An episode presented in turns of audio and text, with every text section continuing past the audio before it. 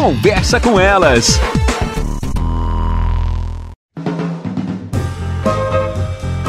Olá, eu sou Cristiane Finger, jornalista. Ana Paula Lundegren, psicóloga. Estamos começando mais um Conversa com Elas. Eu trago aqui mais um questionamento. Você sente necessidade de agradar?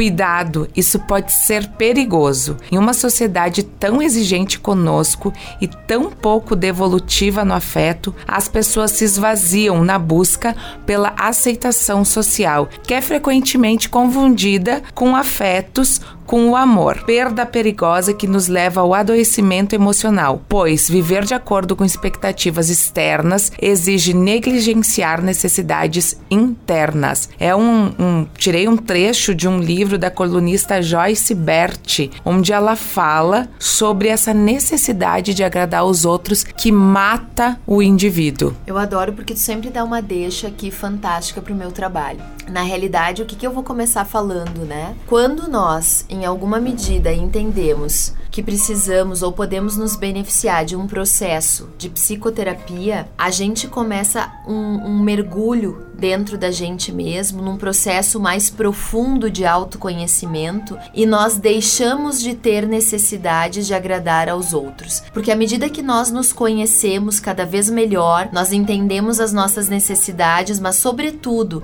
nós reconhecemos o nosso desejo, o que que nós queremos, o que que nos faz bem, o que que não nos faz bem, aonde nós queremos estar, aonde nós não vamos mais estar, nós deixamos de ter necessidade de agradar agradar os outros. Porque essa necessidade, Cris, ela tá ligada a uma circunstância interna de não saber o que se quer, de não saber qual é o seu lugar, de não saber o que se deseja. Ou não saber também o seu valor. É, e o seu, mas é que o valor tem a ver com o desejo. Então, quando a gente busca uma psicoterapia e a gente começa a identificar essas coisas, a gente começa a entender melhor o que que tá dentro da gente, o que que a gente quer, onde é que a gente quer chegar, se isso é possível possível não é, o que, que nos faz bem, o que, que não nos faz, a gente automaticamente começa a entender que o nosso bem-estar é prioridade e está acima dessa circunstância de estar agradando um ou outro. Porque esse lugar é um lugar muito complexo, muito perigoso. Essa pessoa nunca tá feliz, ela tá sempre infeliz, ela tá sempre entendendo que a vida dela parece que não tem sentido,